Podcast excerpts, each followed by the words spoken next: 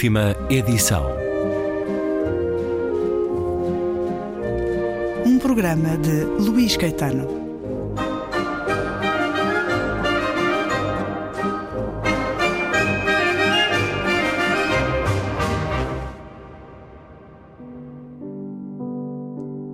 Ele queria agradar-lhe.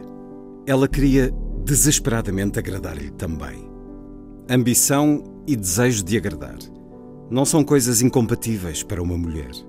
Se agradas, estás recompensada. Quanto mais agradares, maior a recompensa. É esta a razão porque a monogamia pode calhar tão bem a uma mulher. Saber a quem tem de agradar. Agora havia dois homens, o marido e o amigo de ambos, a quem a esposa do Cavaliere queria agradar. Os problemas de dinheiro do Cavaliere iam-se acumulando Vira-se obrigado a recorrer a vários empréstimos dos seus amigos, confiante de que poderia pagar logo que a sua vasta coleção de vasos fosse vendida em Londres, e entretanto ia vendendo discretamente alguns camafeus, pedras preciosas, estatuetas e outros menores amores de entre as antiguidades que salvara de Nápoles. A esposa teve uma ideia. Podia tentar ganhar dinheiro para as despesas correntes à mesa de jogo mas o que começou por ser um rasgo mais para ajudar alguém em dificuldade transformou-se numa paixão. Mais uma paixão. Jogar, beber, comer, todas as suas ações eram indomadas, tornavam-se em ânsia. E o crescente, duplicado desejo de agradar ainda mais fazia aumentar o volume da sua personalidade, dos seus apetites.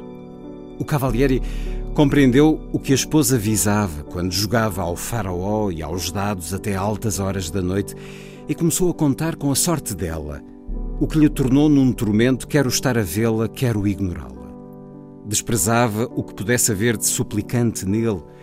Nessas noites retirava-se normalmente cedo. O herói ficava ao lado dela, sussurrava-lhe ao ouvido, radiante quando ela ganhava, financiando-lhe outra partida quando perdia. Era magnífica a jogar, perdesse ou ganhasse, pensou o herói.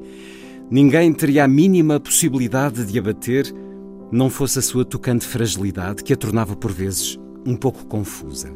O Cavaliere estivera apaixonado pela mulher que tornara sua esposa, tinha sido enfeitiçado pelos seus dons e encantos, tinha amado, ainda a ama profundamente, mas não a tinha, como o herói, adorado.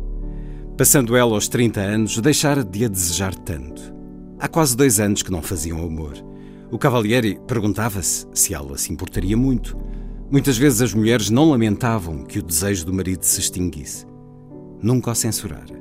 E pelo seu lado, não havia nenhuma diminuição da confiança, da admiração, da dependência. Tudo coisas que dão pelo nome de amor, nem do seu prazer em ser amável para com ela. Mas era a beleza dela, a sua beleza sem rival, que ele tinha desejado. O herói amava-a tal como ela era, exatamente como era, e isso tornava o seu amor o único que esta antiga grande beleza sempre tinha desejado. Ele achava-a majestosa. Lá fora, no mundo, ambos tinham conseguido assumir corajosamente a aparência que tinham, longe de ser ideal. Cá dentro, no interior do seu amor, tornara-se possível ser sincero. Tiveram os seus momentos de ternura em que confessavam o embaraço que o próprio corpo lhes causava. Ele disse temer que ela achasse o seu coto repulsivo.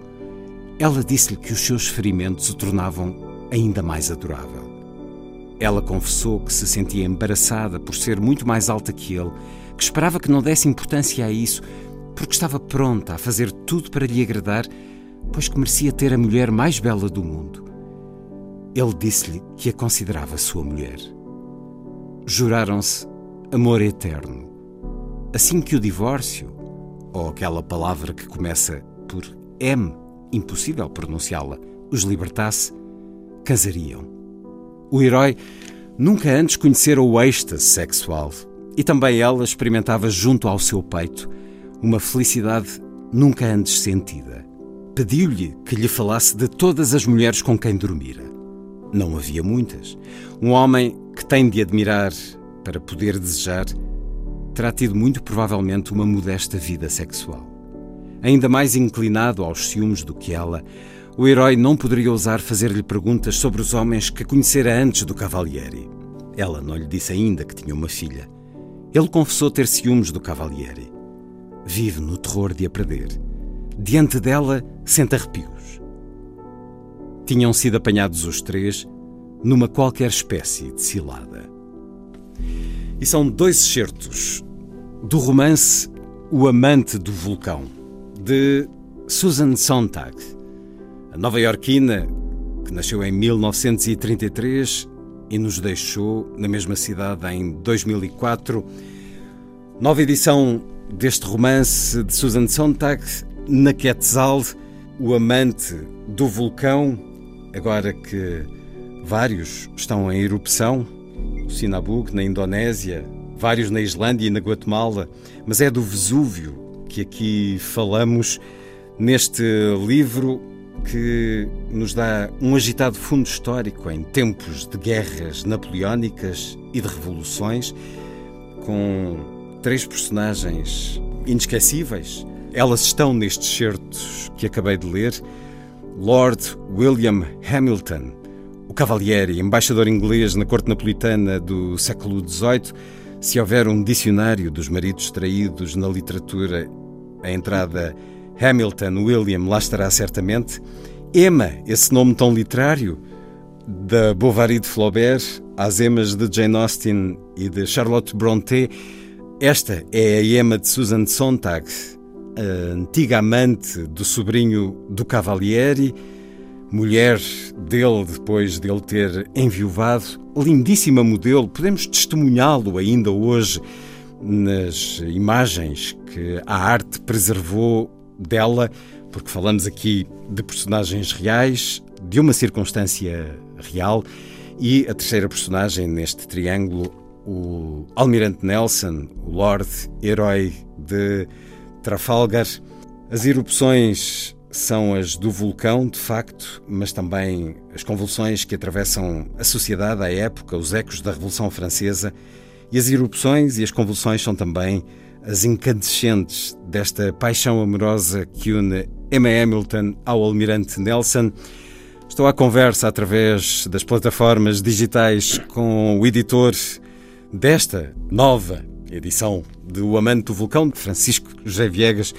Bem-vindo uma vez mais à rádio, Francisco. Olá, Luís. Foi uma magnífica escolha, uh, magníficas escolhas do, do, dos certos, porque é muito difícil num livro uh, desta natureza e também com esta dimensão escolher certos uh, tão certeiros e, e, que de alguma maneira explicam o livro. Eu, eu, acho que. Nos apresentam a ele, pelo menos. É, mas, mas a é, verdade é que há muitos mais certos. Eu tenho aqui muitos claro. papelinhos amarelos ao longo do romance, até nas páginas belíssimas sobre o espírito do colecionismo que são páginas à parte desta ação, mas geralmente quem gosta de livros gosta de, de, ter, de colecionar. Há aqui páginas magníficas e há páginas magníficas também desse olhar do vulcão, toda a sociedade na época. Nós estamos aqui a falar, século XVIII. caminhar para o final do século XVIII. Este é um livro, Francisco José Viegas, que me parece muito identitário do catálogo da Quetzal. Julgo que é a terceira uhum. edição sempre com capas belíssimas. De tantos em tantos anos, há este pilar da Quetzal, de que já és uhum. editor há muitos anos. É como se fosse um, um elemento da família que tivesse que regressar com regularidade? é verdade, porque em 2009, quando, quando fiquei à frente da Quetzal e tratava-se de reabilitar uma, uma história uh, notável, que era uma, a história da Quetzal, história da, da, editora fundada pela Maria da Piedade Ferreira, pelo, pelo Francisco Faria Paulino, pela Maria Carlos. Um, este foi um dos primeiros livros a, a, ser reeditado, porque era uma, uma forma de prestar homenagem a um, a um trabalho editorial uh, que eu não posso esquecer, Uh, e, e, também de homenagear uma das autoras emblema da Quetzal, que é, que é Susan Sontag. Uh, e, e, este romance é, é, notável porque pode ser lido como um romance histórico, pode ser lido como um romance de uma erudição extrema, não é? Quer dizer, citaste, por exemplo, o colecionismo, a, a paixão do Sir William Hamilton pela, pela arte, eh, pela, eh, pela arqueologia, e citaste também esse, o outro lado, que é o da relação amorosa, de, de Emma uh, com, com, com Nelson, com o grande almirante, não é? com, com, com o herói. Mas a mim parece-me que há, uh, neste livro da Susan Sontag, uma espécie de paixão silenciosa pelo Hamilton, pelo, pelo marido traído, não é? Por, por aquele uh, senhor que estará, como tu disseste muito bem, em qualquer uh, dicionário dos, dos maridos traídos. ele é uma figura emblemática. Mas é isso que faz dele um personagem maravilhoso. E, e eu, na altura em que, em que li pela primeira vez o, o o amante do vulcão, estava ainda sob efeito de, de uma outra leitura, de um livro de John Carrey, onde eu tinha descoberto justamente uh, esse personagem uh, magnífico que era George Smiley e, e, que é o, portanto, o homem insignificante, o homem por quem ninguém dá grande coisa, não é?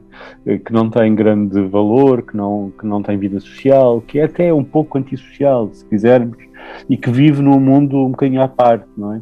O, o, o Sir William Hamilton vive no meio da diplomacia, da vulcanologia, de, o George Smiley vivia no meio da poesia barroca alemã, uh, vivia no meio do, dos antiquários, tal como o Hamilton, uh, enquanto um mundo extraordinário passava ao seu lado. Um mundo extraordinário, venturoso, uh, cosmopolita, apaixonante, não é? Que é um bocadinho o que se passa também com Emma e o Almirante Nelson. a, relação, a relação deles é uma relação amorosa, a relação de, de, de Hamilton com, com Emma já é uma relação eh, como tu disseste num, desses estratos, um, é uma, uh, uma relação em que eles já não faziam amor há dois anos.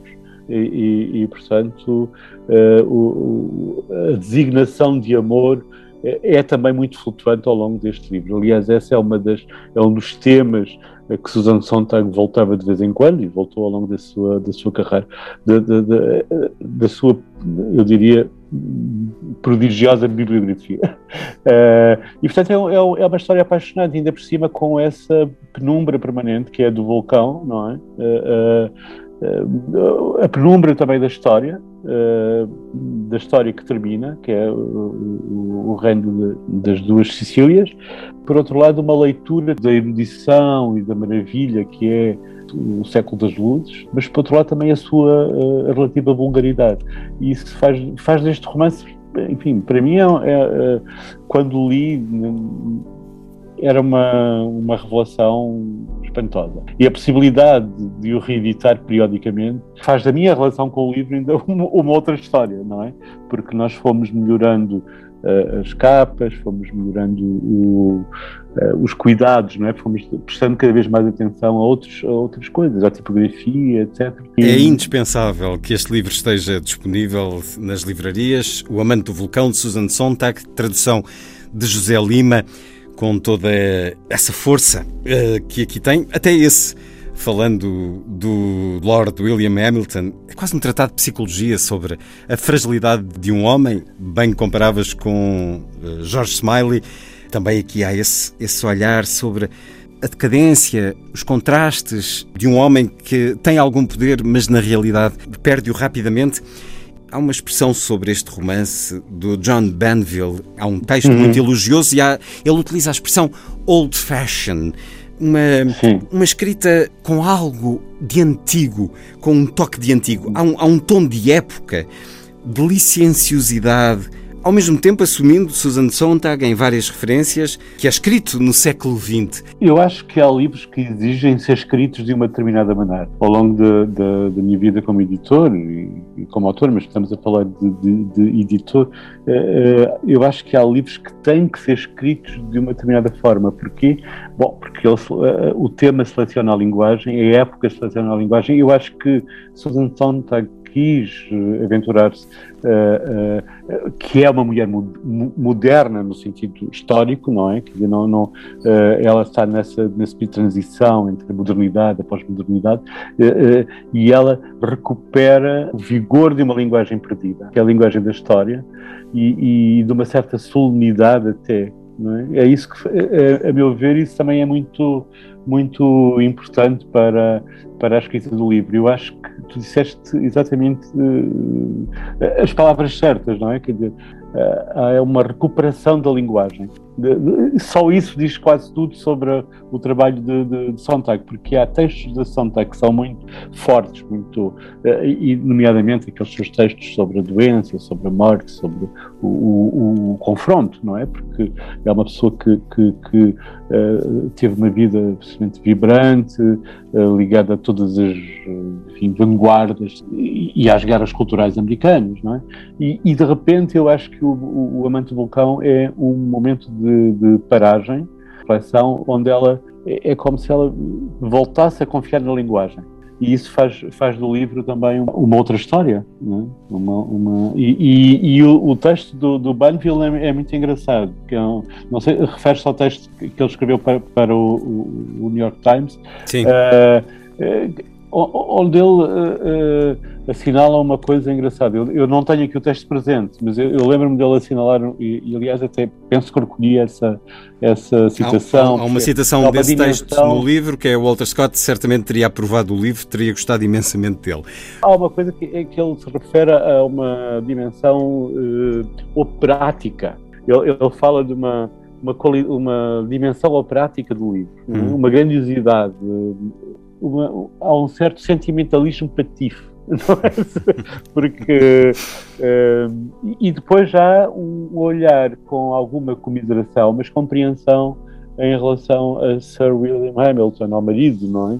E uh, eu acho que, que é uma experiência, bom, obviamente estou a falar em causa própria, não é? Mas, mas mas lembro-me quando, quando, quando li este livro, e eu ainda não era o editor dele, eh, justamente eh, eh, pensei que era de facto uma grande homenagem à, à, à linguagem, à erudição e a, e a, uma sensibilidade e um grande esforço da Susan Sontag em compreender os outros, mas sobretudo aqueles que ela que naturalmente a, a quem nós naturalmente não lhe atribuiríamos logo uh, uh, simpatia mais hum. imediata. Hum. E no entanto é um é livro é... é um livro que nenhum leitor se arrependerá de ler. Eu acho Aposta nossa sobre a, sobre a linguagem. Aqui mais um excerto de entre tantos que tenho marcados.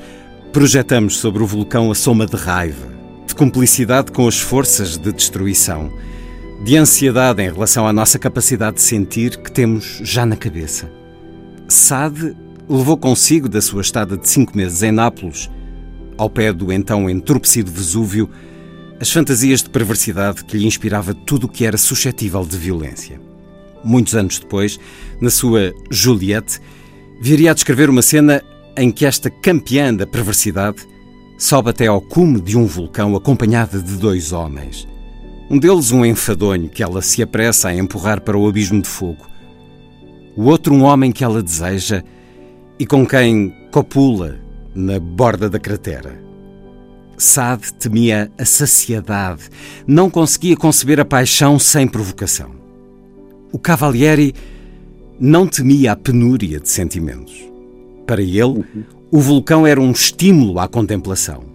Ruidoso como era, o Vesúvio proporcionava-lhe algo semelhante ao que ele experimentava com as suas coleções: ilhas de silêncio. É uma notável escrita de Susan Sontag no livro O Amante do Vulcão, nova edição na Quetzal. Não é central de maneira nenhuma, mas eh, como motivo extra de apetência para os leitores portugueses, esta personagem que nos eh, surge eh, no final do livro, em particular, de origem portuguesa, Leonor da Fonseca Pimentel, é com ela que o romance termina.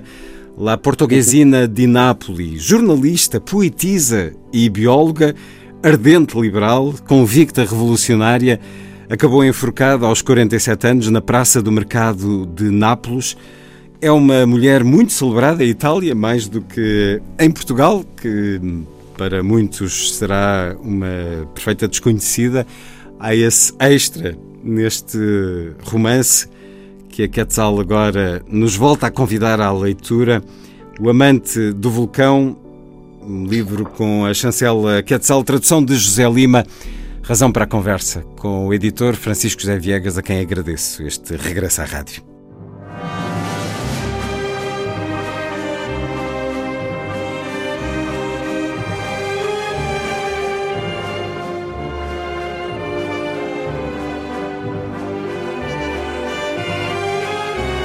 Última edição.